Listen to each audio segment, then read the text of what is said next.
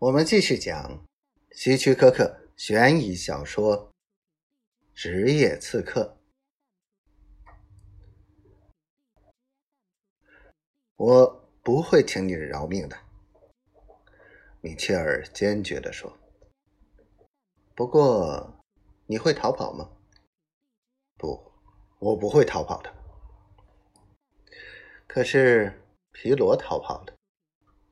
我仍然遗憾这项工作没有做完。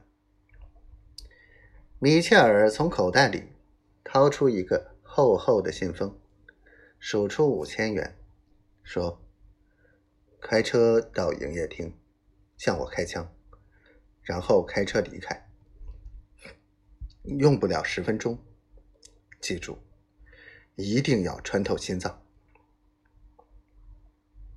他走后，我锁上门。走到隔壁套房，打开门。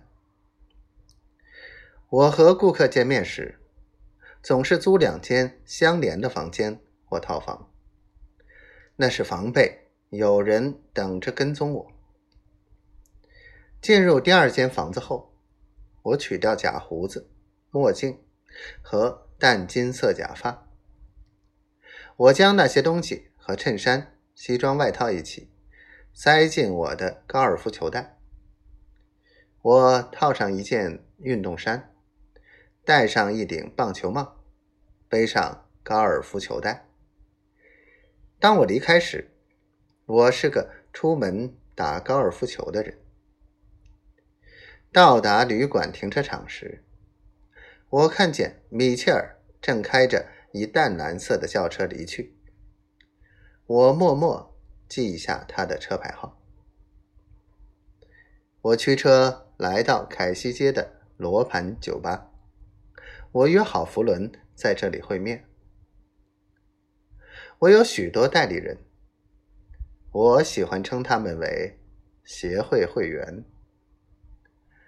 他们分布在全国各地。当他们找到一位顾客时，便在当地报纸上刊登一则遗失广告。